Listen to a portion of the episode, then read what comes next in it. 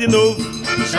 Olha eu aqui de novo, no chachado. Olha eu aqui de novo. Menino, quando vai chegando o mês de junho, tá pertinho. Me dá uma agonia, me dá um fervor assim nos pés, né? Porque para nós que somos nordestinos, a gente adora um forrozinho, sobretudo no São João, porque rapadura também combina com São João, não é? E hoje a gente tá com um convidado especialíssimo. Vanderlan, conta sobre esse convidado. Ai, gente, eu adoro essa pessoa. É assim, um grande amigo, um amigo de muitos anos, que é o Marcelo. Marcelo é enfermeiro, vive no Ceará, na região do Cariri. E a gente decidiu dar continuidade ao episódio anterior, onde a gente começou falando sobre o SUS, sobre o Sistema Único de Saúde. E nada mais justo do que a gente é, falar também sobre a valorização profissional, sobre os profissionais de saúde, sobre as pessoas que estão diretamente no combate né, à pandemia de Covid-19 e que estão trabalhando. Então, Marcelo, seja muito bem-vindo, é muito bom ter você conosco e especialmente devido à nossa amizade, devido à nossa, à nossa trajetória, nossa é, história, né? Seja bem-vindo.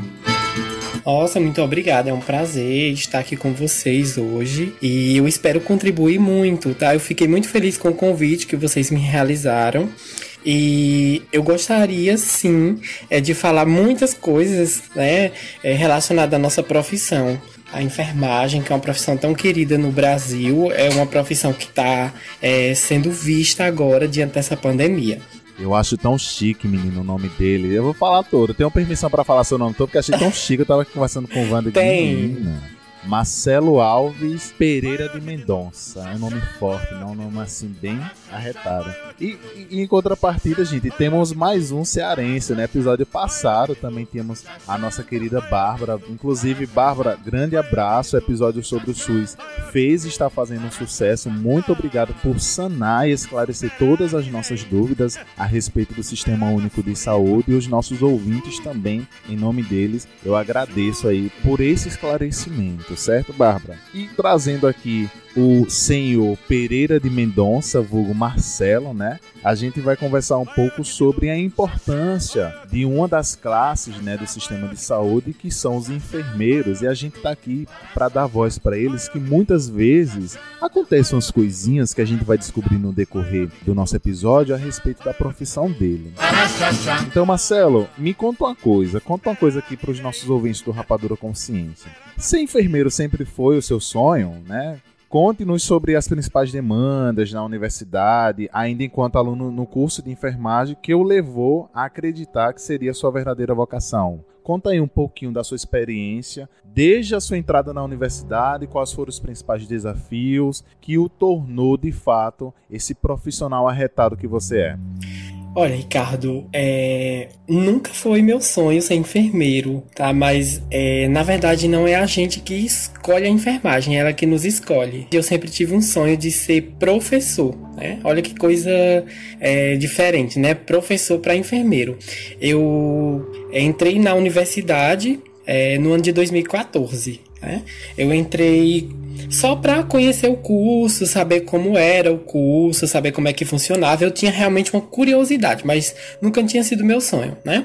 E aí, assim, é, eu fui me apaixonando pelo curso, eu fui me apaixonando pela enfermagem, fui conhecendo é, melhor a enfermagem, porque até então de fora, né, eu só ouvia comentários que eu escutava algo muito raso, como ah, ser enfermeiro é você aplicar medicamento, eu ficava na dúvida, será que realmente é só aplicar medicamento? Né? E ainda enquanto aluno no curso de enfermagem, eu fui crescendo juntamente com os colegas, com os professores, eu fui observando a verdadeira essência da enfermagem, o que realmente a profissão ela oferecia né, durante a graduação. E eu comecei a acreditar que isso seria a minha vocação a partir do momento é, em que em, na minha casa surgiram alguns problemas de saúde com, com a minha família. E aí eu me senti preparado para agir diante daquela situação. Então, orientar pessoas quanto a cuidados com a própria saúde. E aí eu encontrei pessoas né, como Vanderlan que me ajudaram muito dentro da universidade, que me deram a maior força para continuar no curso, porque eu ainda tinha dúvida se realmente eu deveria continuar ou não. Você foi bolsista para a Uni, né? E eu queria também que você é, pudesse contar para os nossos ouvintes como foi a experiência. Foi muito difícil para você ingressar no ensino superior? Quais foram as principais dificuldades que você encontrou? Eu falo isso porque eu também fui para a Uni e eu sei que é necessário que a gente se adapte a muita coisa é, quando a gente ingressa no ensino superior, principalmente sendo da área da, da saúde, né? Como foi assim esse, esse teu processo de entrar no ensino superior, de ingressar no ensino superior? Olha, Vanderlan, quando eu fui ingressar né, no, no, ensino superior, eu enfrentei muitas dificuldades, né? inclusive desmotivação por parte de algumas pessoas que faziam parte da diretoria da escola na época. Né? Então, assim, minha nota é, não tinha sido tão alta quanto eu esperava, eu não tive um preparo, vamos dizer assim, um preparo mais que adequado para poder é, fazer o Enem. Eu tinha uma base muito boa de redação, tirei uma nota bem, bem bacana. Só que quando eu fui me inscrever, que a escola ela acompanhava as inscrições, o que foi que aconteceu? Uma pessoa da diretoria da escola chegou para mim e disse a seguinte frase: Não se inscreva porque você não vai conseguir, não vai dar certo, a sua nota não vai servir para nada. Assim, eu fiquei super desmotivado. Mesmo assim, eu decidi realizar a minha inscrição. E aí, quando eu fiz a inscrição, eu vi que eu não tinha sido selecionado na primeira chamada e nem na segunda chamada. Então, poxa, eu fiquei muito desanimado. E aí, eu até disse: ah, o que é que eu vou fazer agora da minha vida? Porque eu não consigo ficar sem estudar mais. Eu vou ter que fazer um cursinho, eu vou ter que fazer alguma coisa para entrar é, na universidade. Porque sempre foi meu sonho e eu sempre vi a entrada na universidade de pessoas de escola pública e, digamos, pobres, né? Porque assim era a situação em que me, eu, eu me encontrava naquele momento. E aí eu disse, não, eu vou tentar entrar na lista de espera, né? E aí eu entrei na lista de espera, uma colega minha, na época até me, me deu a maior força, me orientou, disse, vai que vai dar certo. E assim, mesmo com medo, eu decidi entrar. E aí eu fiz, né, a inscrição na lista de espera e fiquei aguardando. E quando saiu a chamada, eu tava entre os últimos colocados. Eu acho que eu estava na 14 posição. Isso mesmo, eu estava na 14 posição é, de sete vagas. E aí eu pensei, eu digo, não vou entrar, porque quem é que vai deixar de entrar na universidade? Quem é que vai é, abandonar uma vaga como essa, uma oportunidade como essa? Porque ProUni para mim era o fim do mundo. Eu achava que jamais iria conseguir é uma bolsa no ProUni. E aí quando eu vi que eu tava entre os últimos colocados, eu fiquei muito desmotivado, mas decidi arriscar, né? E aí quando eu fiz isso, eis que eu recebi uma ligação dizendo que eu deveria levar os documentos. E aí eu fiquei, né, bem alegre. E aí eu fui levar esses documentos lá e tudo mais. E quando eu cheguei na universidade, que eu entreguei os documentos, eu comecei a ter um olhar diferente. Eu disse, nossa, eu tô pela primeira vez colocando os meus pés dentro de uma universidade. Como será esse mundo? Será que eu vou conseguir é, entrar? Será que eu vou conseguir? Meu Deus, se for realmente para ser meu, vai ser. E aí, é, eu entreguei toda a documentação e ela me deu prazo de que era até quinta-feira, né? À noite eu poderia receber o resultado. E aí chegou a quinta-feira e eu não tinha é, recebido o resultado.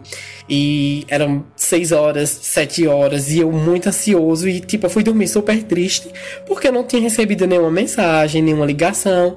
E aí à noite, acho que meia-noite, eu acordei, peguei o celular, porque eu tava muito ansioso, né?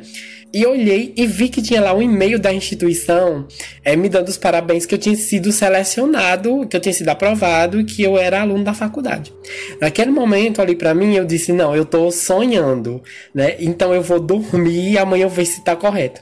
Aí eu acordei no outro dia ainda fui verificar o e-mail para ver se realmente era verdade, que já informava é, a data do início das aulas, eu lembro como se fosse hoje, no dia 10 de março né, de 2014, que iria iniciar. E aí eu fiquei, nossa, meu Deus, eu não acredito. E eu só realmente acreditei quando é, foi meu primeiro dia de aula. Né? Então, assim, eu recebi a mensagem no dia é, e no outro já teria que iniciar as aulas. E aí eu fiquei muito nervoso, né? O primeiro dia de aula. No primeiro dia de aula, eu encontrei é, Vanderlan lá na faculdade. Ele tava saindo, tava muito apressado, com um monte de livro, e eu já olhei pros livros, né? Eu disse, meu Deus, será que eu vou conseguir é, estudar tudo isso? Foi e verdade. aí, né? e aí ele falou assim, boa sorte, né? Me disse, me orientou, disse onde era a coordenação do curso para que eu fosse procurar. E aí é, eu fui procurar a coordenação do curso, né? Fui muito bem recebido pela instituição, muito bem recebido pela é, a coordenação do curso. A professora Erine me tratou maravilhosamente bem. Eu nunca vou me esquecer disso. E aí é, eu fui ingressando nesse mundo acadêmico, fui conhecendo como era que funcionava, porque a verdade é, o ensino médio ele te prepara para o vestibular, para o Enem, mas para a vida só quem vai te preparar mesmo é a universidade. Você vai vivenciar lá dentro experiências que vão ser enriquecedoras, tanto para o seu currículo quanto para a sua vida pessoal e profissional. E aí eu enfrentei sim algumas adversidades é, durante o curso, quando foi um, para no decorrer do curso, nos estágios, tinha dia realmente que eu ia aqui, eu não tinha dinheiro para absolutamente nada, só o dinheiro é, de pagar passagem no ônibus. Infelizmente, essa é a realidade de muitos, muitos universitários, principalmente de pessoas que têm que se deslocar, é, é, que mora distante da, da, instituição. Algo que foi muito bom para o Brasil, né, ao longo do tempo, foi a interiorização do ensino superior, que a gente viu que aconteceu bastante, né, entre os períodos de 2002 e 2016. E isso, isso foi muito bom para nós, para eu, você, Ricardo, que também é do interior né? Mas que mesmo assim existem outros problemas, outras questões sociais, familiares que estão ali é, envolvidas em todo o processo e que, querendo ou não, determinam né, como é a experiência da gente no ensino superior, como é a nossa, essa vivência. Então, eu acho que é, é muito bom é, ouvir você dizer isso, perceber que uma pessoa que teve tanto êxito, né, como você hoje em dia está formado, é uma pessoa bem consciente da profissão que tem, da, da, da responsabilidade, e perceber que logo no início você teve tanta dificuldade, mas que mesmo mesmo assim você conseguiu. É realmente muito legal é, que você compartilhar essa informação. Apesar de todas essas dificuldades, né, que foram muitas, como eu falei para você, é, durante o curso eu tive muito é, aproveitamento. Né? Eu participei é, de vários projetos. O primeiro projeto que eu lembro de ter participado, que jamais vou esquecer, foi da Labic, né?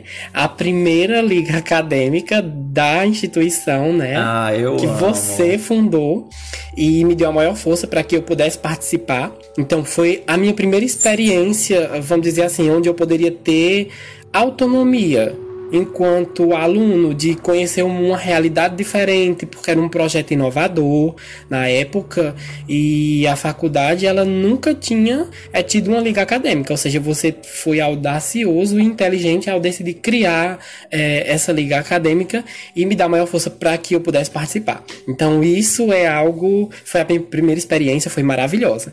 E aí durante o curso eu tive também outras experiências que não foram tão agradáveis, mas como é, diz Augusto Cury, né, no livro Nunca Desiste dos Seus Sonhos, ninguém bebe é da taça do fracasso, mas da experiência. Então, eu tive muitas experiências maravilhosas dentro da faculdade e fora também nas instituições de saúde. Eu também tive como é, vivenciar diversas coisas que a gente ainda vai falar um pouco mais. Mas assim, no mais, eu acredito que tem outras pessoas que tenham esse sonho de ser enfermeiro, de entrar na faculdade, de se tornar um profissional que tenha reconhecimento, que é, seja reconhecido não só pela instituição, mas também pela sociedade em si. A gente encontra algumas adversidades pelo caminho, muitas das vezes os próprios colegas, a gente sabe que existe uma competitividade no mercado de trabalho e infelizmente nós sabemos que na universidade também existem é, algumas pessoas que são competitivas demais e acabam entendendo a mensagem da competitividade de uma forma errada e acaba prejudicando os colegas, o que não é bem legal.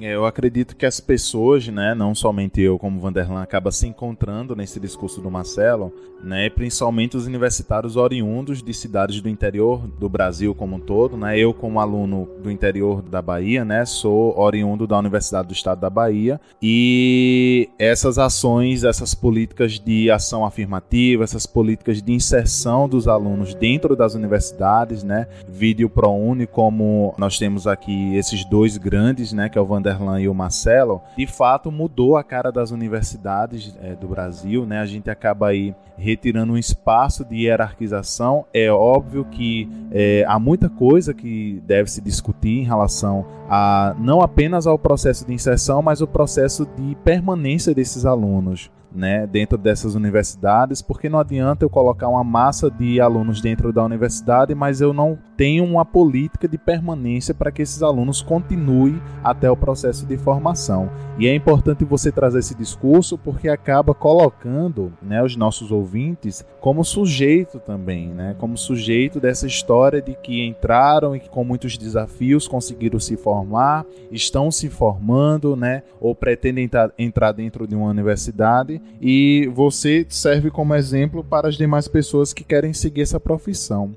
E falando em seguir exemplo nessa profissão, Marcelo, que tal você contar então um pouco é, da sua experiência, né, enquanto enfermeiro na saúde pública na cidade aí na qual você reside? Conta pra gente um pouquinho da sua experiência enquanto Marcelo profissional agora. Olha, assim que eu saí né, da faculdade, Ricardo, eu saí um, no ano passado, né, muito recente, e minha colação de grau foi agora, em 30 de janeiro. É, atualmente eu não estou trabalhando, mas as minhas experiências na saúde pública foram já no final da graduação, porque é, no final da graduação eu estava nos estágios supervisionados ou internatos, como geralmente o pessoal chama. E aí, é, no, na saúde pública, enquanto enfermeiro, existem muitos déficits relacionados principalmente à nossa atuação profissional, porque as universidades elas nos preparam para uma atuação de fato enquanto enfermeiro, enquanto profissional, onde nós aprendemos a ser profissionais humanizados, a termos autonomia. E aí eu paro nesse termo. Autonomia é algo que a gente vê na teoria e não estamos vendo na prática. A enfermagem, ela é uma profissão autônoma de fato, só que a sociedade ela não enxerga tanto isso. Né? A sociedade enxerga o enfermeiro como um profissional é, subalterno, é, como um profissional que é subordinado a outra classe profissional. Né? Ah, o enfermeiro ele é subordinado do médico, só que na verdade são duas profissões distintas que se complementam. É necessário, é, uma profissão vai precisar da outra para trabalhar, uma profissão vai precisar da outra hum, para poder realizar uma assistência de qualidade. E na saúde pública é o que durante a minha experiência na saúde pública, o que eu pude observar é que existe uma certa dificuldade quando se diz que o enfermeiro ele tem autonomia, porque eu fico procurando essa autonomia e eu não consigo encontrar, porque o enfermeiro ele, é, ele pode realizar a consulta de enfermagem, que é uma consulta totalmente diferente da consulta médica, justamente porque o médico ele faz o diagnóstico da doença e a enfermagem ela realiza o diagnóstico de enfermagem é, justamente em cima dos sintomas que o paciente está apresentando, ou seja, para melhorar a qualidade de vida do paciente. E aí a gente sente um pouco, eu senti pelo menos, um pouco é, ausência, né? Um pouco não eu senti praticamente totalmente a ausência do profissional enfermeiro na atuação. Então a gente vê muito enfermeiro inserido na burocracia. Né? É muita burocracia, é muita papelada e o enfermeiro acaba não é, prestando uma assistência de qualidade. Porque se a gente for observar hoje, o enfermeiro, ele tá. O correto seria é, ah, seis pacientes para um enfermeiro. Mas hoje você vai é, em um hospital público, você vê lá um enfermeiro tomando de conta de três enfermarias, é, com, com, sei lá, 50 pacientes que você tem que fazer todo aquele processo de sistematização da assistência de enfermagem e é, não é possível não é possível realizar uma sistematização de, da assistência de enfermagem e implementar para todos os pacientes. Alguém, infelizmente, ficará desassistido. E a culpa de tudo isso não é do enfermeiro. Existe sim é, o poder público que não faz é o que deveria ser feito para a saúde pública, para a atuação do profissional de enfermagem. Então eu vejo que o enfermeiro na saúde pública, ao invés de ter autonomia, ele fica escravizado, ele fica apagado. É, realmente isso que você falou é bem importante e a gente consegue é, perceber né, que essas situações podem acontecer. E aí eu particularmente, né, acredito que Ricardo também, a gente se sente muito incomodado às vezes até com a desvalorização profissional, desvalorização profissional é, de, de todos os profissionais é, é que fazem parte da saúde, né? E dá para perceber que existe uma desvalorização profissional até mesmo dentro do, próprio do próprio núcleo de profissionais da saúde, né? E eu eu como usuário do SUS, né, recentemente no mês de março, fevereiro, março, eu tive que é, é, procurar atendimento na unidade é, de pronto atendimento, numa UPA, e eu fui atendido por uma enfermeira que fez todo o acolhimento, fez todo o atendimento de forma muito acolhedora. Eu me senti muito bem, eu estava muito fragilizado com uma crise respiratória e eu reconheço que esse é, atendimento inicial ele foi fundamental para que eu me sentisse bem, para que eu me sentisse à vontade e que eu, que eu encontrasse naquele lugar é, um cuidado, né? Um cuidado para a doença que eu estava, para a situação em que eu estava inserido. E enquanto cientista, eu também me incomodo com relação à desvalorização profissional, porque é, enquanto cientista eu me relaciono com vários tipos de profissionais, com várias classes, inclusive dentro do meu próprio programa de pós-graduação, né, que é bioquímica e fisiologia. Tem enfermeiros, então é, é impossível não trabalhar em conjunto, é impossível não fazer essa conexão né? Mas eu, eu, queria que você falasse, eu queria ouvir de você, né? Sobre essa desvalorização. Por que que isso te, acontece tanto e tem acontecido tanto com tantos profissionais de saúde, mais especificamente com a enfermagem? A gente vê, por exemplo, editais de seleção de profissionais de saúde no qual é, profissional A recebe mais de 5 mil reais por uma carga horária, muitas vezes de 30 horas, 40 horas, e outros profissionais dentre eles biomédicos, enfermeiros, fisioterapeutas, que é, têm que trabalhar numa mesma carga horária, né, na mesma carga horária, mas recebem no máximo R$ 1.500, 2.000 reais. Marcelo, o que você teria a nos dizer sobre esse, essa desvalorização que acontece com esses profissionais? Olha, Vanderlan e Ricardo, esse é um assunto do qual eu tenho é, falado muito é, desde a época da graduação até hoje formado. É, a gente discute, eu discuto muito esses assuntos é, com os meus amigos. Por quê? Porque a enfermagem, é, como eu já tinha falado para vocês, ela vai bem mais é, além da assistência. Enfermagem é ciência. Enfermagem não, não é, não considera a enfermagem como uma arte. Eu considero a enfermagem como ciência que é, uma ciência do cuidar. Cuidado é ciência. E aí é, nós temos, por exemplo, projetos de lei né, que já vem se arrastando há muitos e muitos anos, vinham na verdade, né, se arrastando há muitos anos é, para votação no Congresso Nacional. E esses projetos eles foram arquivados porque alguns, é, alguns governantes simplesmente acharam desnecessário 30 horas para enfermagem, por exemplo, porque nós sempre é, estamos lutando pelas 30 horas, estamos lutando é, pelo piso salarial que seja adequado à classe. Né? Então, assim, essa desvalorização, ela vem partindo de muitos anos. Se a gente for voltar bem, bem mais atrás na história, a gente vai ver que desde a época é de Florence, é, a gente sabe que existe sim uma subalternização da enfermagem devido uma estigmatização também. Né? Visto que era uma profissão antes bem feminina, que também era atribuída a homossexuais, né? E aí hoje a enfermagem ela acabava sendo, ela acaba sendo é, desvalorizada no sentido de que a sociedade vê o enfermeiro como um auxiliar de médico. Né?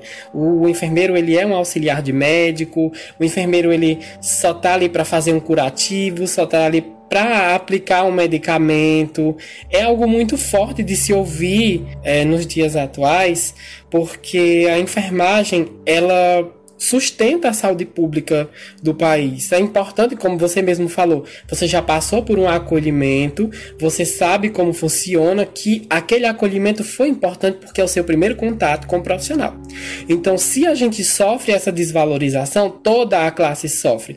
É, enfermeiros sofrem, é, auxiliares e técnicos de enfermagem, porque esses profissionais eles são é, subalternizados simplesmente pelo fato de que é, algumas pessoas na sociedade acreditam que o enfermeiro é, foi fazer uma faculdade, foi cursar enfermagem porque ele não tinha condições é, de pagar uma faculdade de medicina, é, o que não é a realidade da maioria dos profissionais que estão hoje é, no sistema de saúde, no sistema de saúde pública, e quem mais é, compõe a enfermagem no sistema de saúde pública, boa parte são enfermeiros. É claro que nós temos os técnicos de enfermagem, mas boa parte é pelos enfermeiros, que é quem sustenta a saúde pública. Essa desvalorização também ela existe dentro da própria classe profissional devido a alguns profissionais aceitarem qualquer tipo de trabalho, não é valorizando não só a categoria profissional, mas também não valorizando é, o trabalho que teve durante a graduação, durante os estágios, os estudos que foram realizados. É?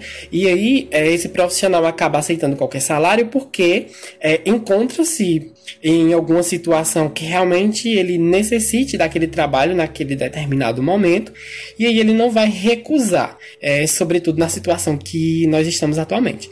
E aí, o profissional de enfermagem ele acaba se entregando vamos dizer, não sei se essa seria a palavra correta, mas ele acaba se entregando ao cansaço, porque hoje nós sabemos que no hospital o enfermeiro trabalha mais de 40 horas. Ele trabalha mais de 40 horas semanais, o salário é baixíssimo, pelo menos aqui no Juazeiro, o enfermeiro que trabalha contratado é, no serviço público de saúde, um, no posto de saúde, na estratégia de saúde da família, o enfermeiro ele está ganhando em torno de R$ 2.200. Ele entra no serviço de saúde às sete e meia da manhã e ele sai às cinco e meia da tarde. Então, ah, tem horário de almoço, alguns têm, alguns levam trabalho para casa, e isso é muito exaustivo para os profissionais de enfermagem. É, você, você por acaso já passou, amigo, por alguma situação semelhante, algo, algo que você pudesse compartilhar e que se sentisse à vontade, mesmo enquanto estudante ou, ou até depois de formado mesmo? Olha, enquanto estudante, sim, eu passei por diversas situações constrangedoras, né? Uma das situações constrangedoras que eu passei na época do estágio foi onde a enfermeira, que era professora, ela a gente tava no grupo, éramos seis, e ela chegou no, no grupo e começou a falar como é que funcionava lá o posto de enfermagem no hospital. E aí ela falou o seguinte: olha, esses aqui são os exames do paciente, esse paciente está aguardando o procedimento X. E o doutor, né, não gosta desses exames dessa forma, ele quer os exames em ordem. E aí eu olhei para ela e perguntei o seguinte: eu não entendi o que você está querendo falar com isso. E aí ela disse que eu tenho você, Marcelo, organize esses exames, por favor, porque o doutor não gosta que esses exames estejam desorganizados, ele não gosta de procurar. E aí eu tive que respondê-la da seguinte forma: Olha, eu não vou organizar esses exames pelo simples fato de que o enfermeiro, ele não é secretário. É, a gente tem burocracia sim no posto de enfermagem. Nós devemos manter o, a harmonia, o bom trabalho com a equipe de saúde. Só que eu não concordo com você nesse quesito de ter sempre que deixar tudo organizado para o profissional médico. Por quê? Porque ele tem a mesma autonomia que eu tenho enquanto enfermeiro no posto de enfermagem dentro do hospital. Então ele pode pegar assim esses exames e verificar, colocar em ordem da mesma forma que eu coloco. O enfermeiro ele não é secretário de médico. O enfermeiro, como eu já falei, é um profissional autônomo. Então ele está lá é, ele não está mais acima e nem mais abaixo de outro profissional. Ele está exatamente ao lado do profissional. São profissões que, como eu já falei, se complementam, eles precisam trabalhar em harmonia, mas o enfermeiro ele não deve ser tratado como é, um subalterno. Então, é, essa, esse problema né? Também já vem se arrastando há muito tempo e essa foi uma das experiências, né? Porque eu já fui gritado por profissionais médicos durante o meu estágio, é, onde o médico simplesmente me gritou e disse que queria que eu fosse ligar o monitor.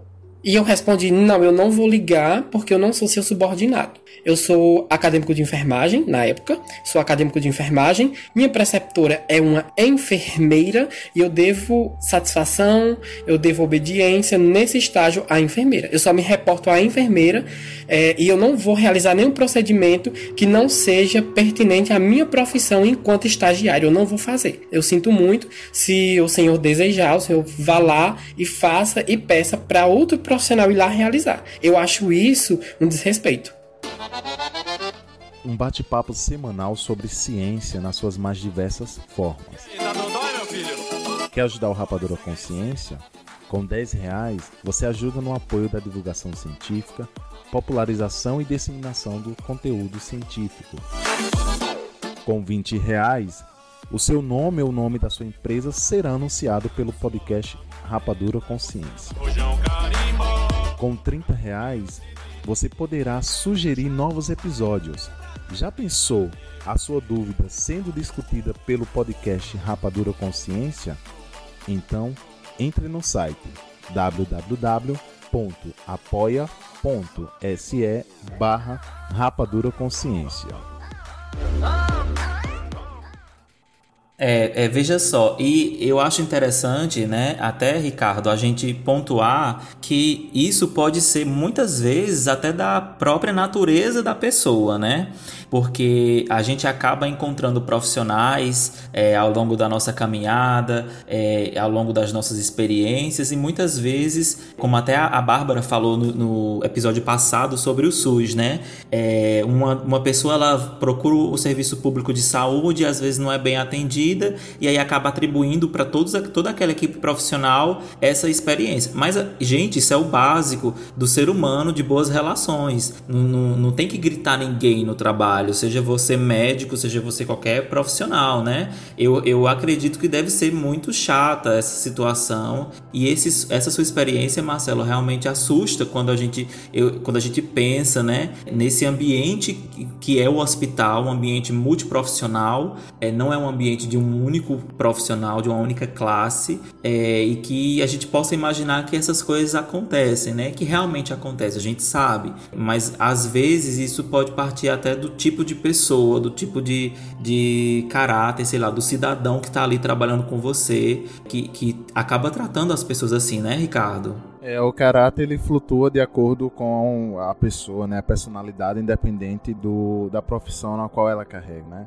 Infelizmente é muito comum, inclusive eu já passei durante a minha graduação por episódios de assédio moral, mas é, de fato a, a, dentro da classe da saúde a gente atribui bastante dois dois termos que, que, eu, que eu particularmente não costumo a, a gostar dentro de um caráter ou personalidade de uma pessoa, que é a prepotência e a arrogância. Eu acredito que se não há respeito, independente se você é técnico de enfermagem, enfermeiro, médico, motorista de uma ambulância, né? É, é dentro dessa categoria da saúde, eu acho que deve é, acontecer como um corpo, né? O braço precisa da perna, a perna precisa da cabeça, assim por diante. E ouvindo Marcelo agora, eu queria até contar uma coisa, né? Hoje eu estava assistindo a um debate no, no jornal, aqui na televisão, E o debate acontecia entre dois médicos, né, e uma microbiologista, né, uma bióloga especialista em microbiologia. E o tema, né, já que a gente já está falando aí da saúde, né, em relação a, por exemplo, o que mais está se ouvindo falar agora, que é essa demissão do ex-ministro da Saúde, o Taj, né? E a discussão toda se baseou na utilização ou não da hidroxicloroquina e da cloroquina. E, gente, eu não me assusto mais com essas coisas porque parece que quando a gente está dentro do ramo da ciência, a gente não se acostuma, mas é muito comum ver esses casos em que é, sempre alguma classe vai tentar se sobressair na outra, com a prepotência, com a arrogância. E foi muito visível, foi muito evidente a forma né, como os dois médicos trataram essa microbiologista e ela de forma educada né, explicava quais eram os principais fatores que poderiam interferir na saúde, né, na homeostase do paciente em relação à utilização desses dois medicamentos, né. E aí, em um dos momentos, é, Marcelo e Ivan, o médico falou que independente de pesquisa científica, é, diante de uma pandemia, o paciente não pode esperar, e nesse caso, o clínico geral, o médico, é quem dá a cartada final. Ou seja, nesse caso, a gente está vendo que algumas agências de pesquisa, inclusive a gente fala sobre isso, Van, é, lá naquele episódio dos medicamentos, né, em relação à Organização Mundial da Saúde sobre a pesquisa intitulada de solidariedade, né, que eles separavam alguns pacientes já cometidos com a Covid-19 em alguns grupos, né, e esses grupos teriam que utilizar hidroxicloroquina, hidroxicloroquina com azitromicina. E recentemente, né, já que a gente precisa falar de ciência, foi publicado né, no The New England Journal of Medicine é, e esse trabalho demonstrou, né, esse trabalho ele incluiu, pessoal, 1.446 pessoas, né, que infelizmente desenvolveram os sintomas da Covid-19 e foi possível observar, né, os resultados mostraram que desses aqueles pacientes que utilizaram a hidroxicloroquina, que correspondeu a 58,9% dos pacientes, né, é, não apresentou diferença significativa para aqueles que não tomaram né, a hidroxicloroquina. E aí é possível observar né, nesse estudo que é, os resultados mostram que o uso da hidroxicloroquina não reduziu a taxa de mortalidade dos pacientes, mas também não aumentou, ou seja, não ajudou e nem atrapalhou. Em outro trabalho, né, em outro artigo publicado na Journal of the American Medical Association, é, e nesse caso ele é bem mais denso porque utilizou aí 1.438 pacientes. Desses foram separados em quatro grupos. Né? O primeiro grupo eles foram aí, é, eles utilizaram apenas a hidroxicloroquina. Um utilizou azitromicina, o outro hidroxicloroquina mais azitromicina e o quarto grupo, que é o grupo controle, não utilizou nada, né? E aí esse grupo também demonstrou que a, a utilização da hidroxicloroquina e da azitromicina não apresentou nenhuma associação com a taxa de mortalidade desses pacientes acometidos com a Covid-19, né? Então, a gente fica um pouco preocupado em relação a esse fator e por que, que eu trouxe esses dois, essas duas publicações para demonstrar para os nossos ouvintes a importância das pesquisas científicas, nesse caso na área da saúde, né, e principalmente mediante a pandemia da Covid-19, para mostrar que, é, é, para refutar de vez o que esse médico falou em plena rede nacional, né, que a, a, os pacientes não podem esperar mediante a pandemia porque eles estão morrendo, então a gente precisa precisa é, utilizar cloroquina e hidroxicloroquina sem ter a responsabilidade dos efeitos colaterais que vai acontecer nesse paciente. É, e falando, Marcelo, em pesquisas científicas, né? Quais são as pesquisas científicas, né, que a, a, os enfermeiros aí mais têm se preocupado em trazer à luz, né, esclarecer algumas dúvidas da população que é científica, da população que está é, tá ali dentro das universidades e a população também leiga que também tem muitas dúvidas, inclusive acaba aí é, assistindo a fala desse médico, acaba dizendo, olha, a cloroquina é a salvação é, para essa pandemia. Então, o que é que os enfermeiros têm, têm estudado aí, têm trazido aí à luz da ciência? Olha, Ricardo e Vanderlan, é, relacionado à Covid-19, eu já andei dando uma busca nos sites de publicações de pesquisa e os enfermeiros eles estão começando começando a realizar publicações é, esclarecendo é, para a sociedade o que é o coronavírus, é, quais são os sintomas, a sintomatologia, é, orientando que esse é o nosso papel enquanto profissional é, de saúde pública, orientando as pessoas né, que busquem os serviços de saúde somente se elas apresentarem sintomas mais adversos que não possam ser controlados em casa, justamente para evitar é, a disseminação em massa.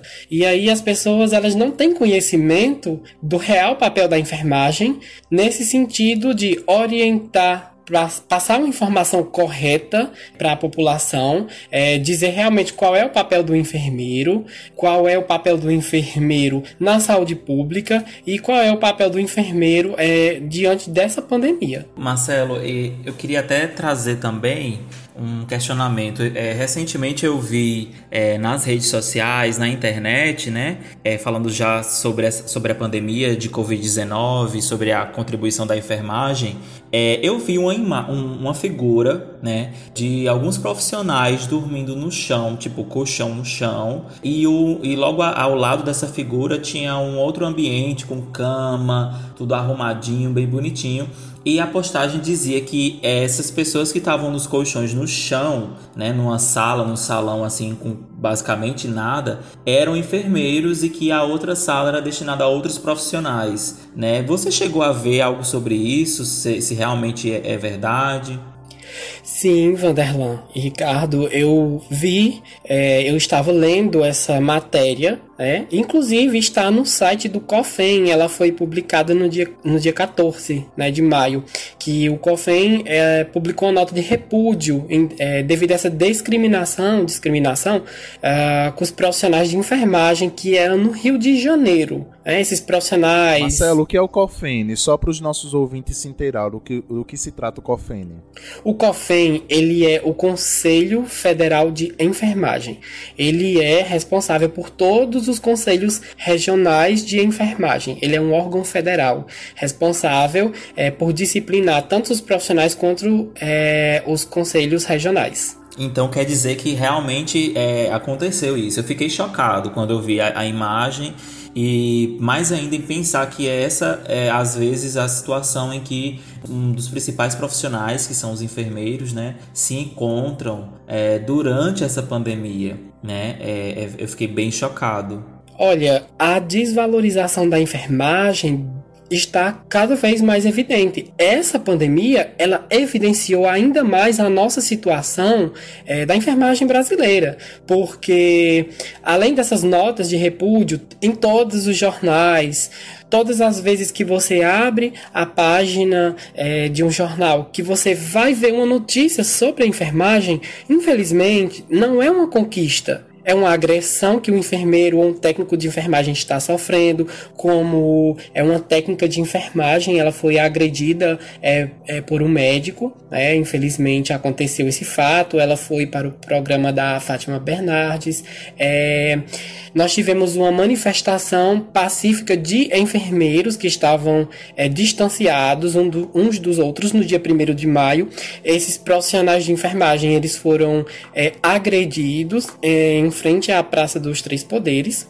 E aí, é, essas pessoas foram agredidas por um homem e duas mulheres, verbalmente e fisicamente, e tanto é, o Conselho Federal de Enfermagem quanto o Conselho Regional de Enfermagem do Distrito Federal já identificaram as pessoas e elas é, estão sendo punidas.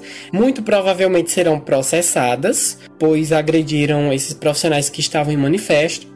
E a realidade da enfermagem no Brasil é triste nessa pandemia e bem antes dessa pandemia, porque existem tantas questões como questões salariais, questões de carga horária, é, questões de saúde mental. Então, quantos profissionais de enfermagem não estão exaustos do trabalho, do desrespeito e maioria deles comete suicídio? Então nós temos é, sempre campanhas é, do Conselho Federal de Enfermagem, o COFEN, e dos CORENs, falando, pedindo é, que esses profissionais eles tenham acompanhamento. É tanto que o COFEN ele abriu, ele criou um, uma página é onde o profissional de enfermagem ele pode ser é, auxiliado é, por profissionais capacitados que estão passando por essa pandemia agora, que estão com o psicológico muito abalado, que estão distantes é, da, das suas famílias.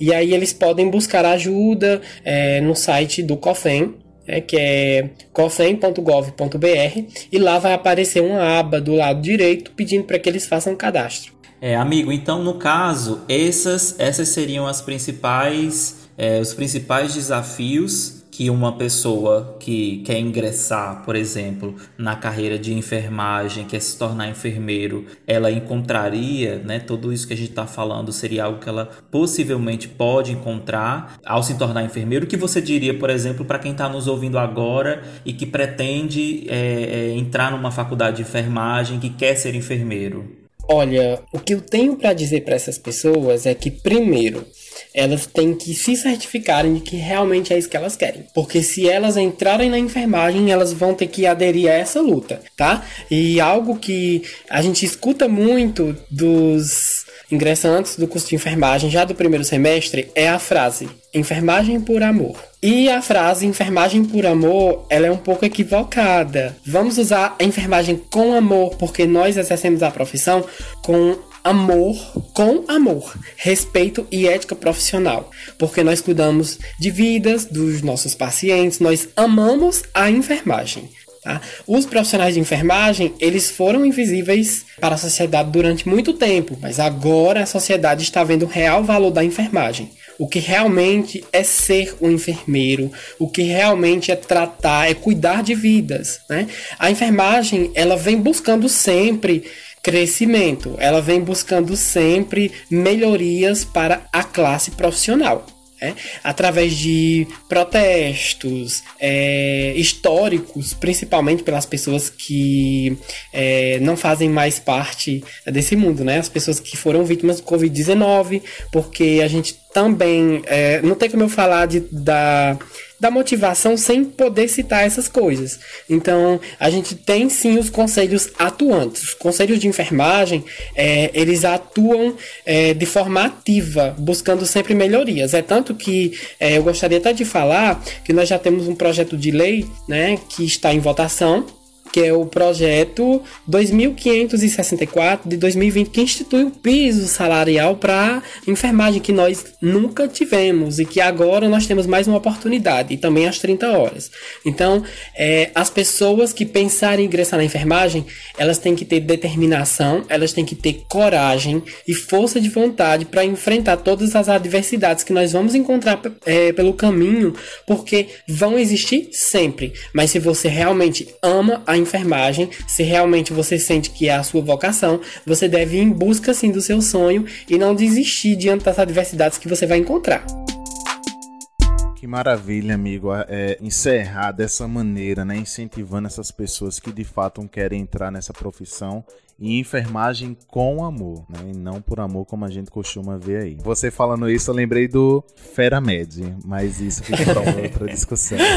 Ah. Mas é isso, meus queridos. A gente quer aqui dar um salve à Ana Neri, né, amigo? A Ana Neri, ela que é a pioneira da enfermagem aqui no Brasil, a nossa querida baiana Ana Neri, que enfrentou aí, foi atrás dos filhos lá na Guerra do Paraguai e salvou muitas vidas. Você que está nos ouvindo, procura saber um pouco mais sobre a biografia da Ana Nery, que eu tenho certeza que tanto Vanderlan quanto Marcelo sabem bastante dela e ela merece ser enaltecida, uma vez que a gente está aqui para falar e dar voz para os enfermeiros, técnicos de enfermagem, os profissionais da saúde como um todo.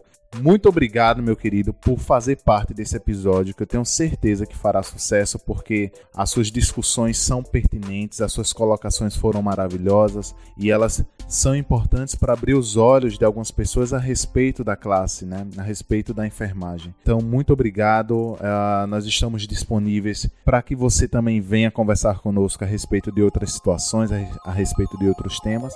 E é óbvio, né, minha gente, que a gente quer que vocês nos sigam na nossa nossas plataformas digitais.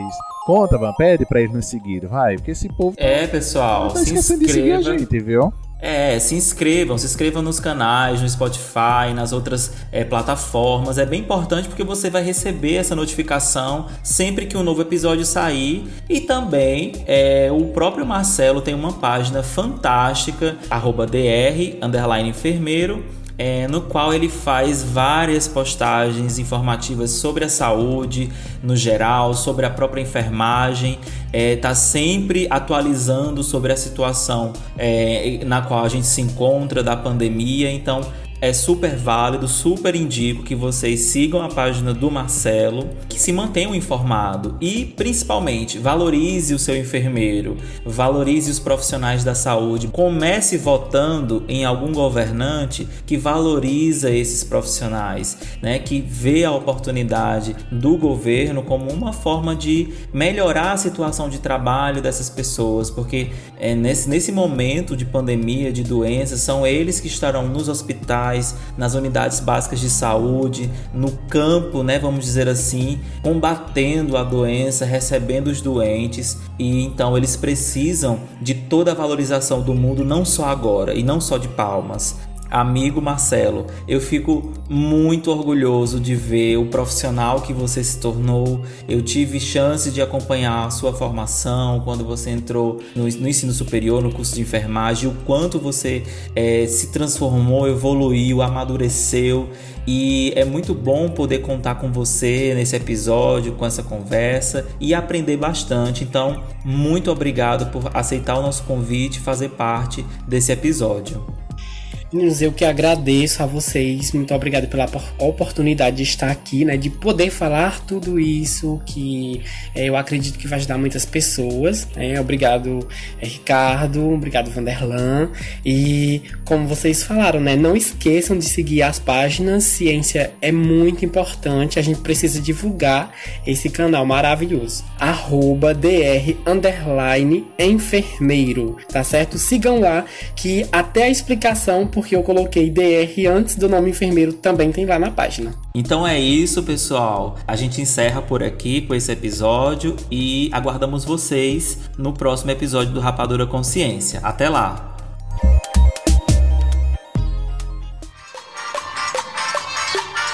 Esse foi mais um episódio do Rapadura Consciência. Obrigado pela sua audiência. Nos siga nas redes sociais, torne-se um seguidor também na sua plataforma de preferência de distribuição de podcast. E até o próximo episódio.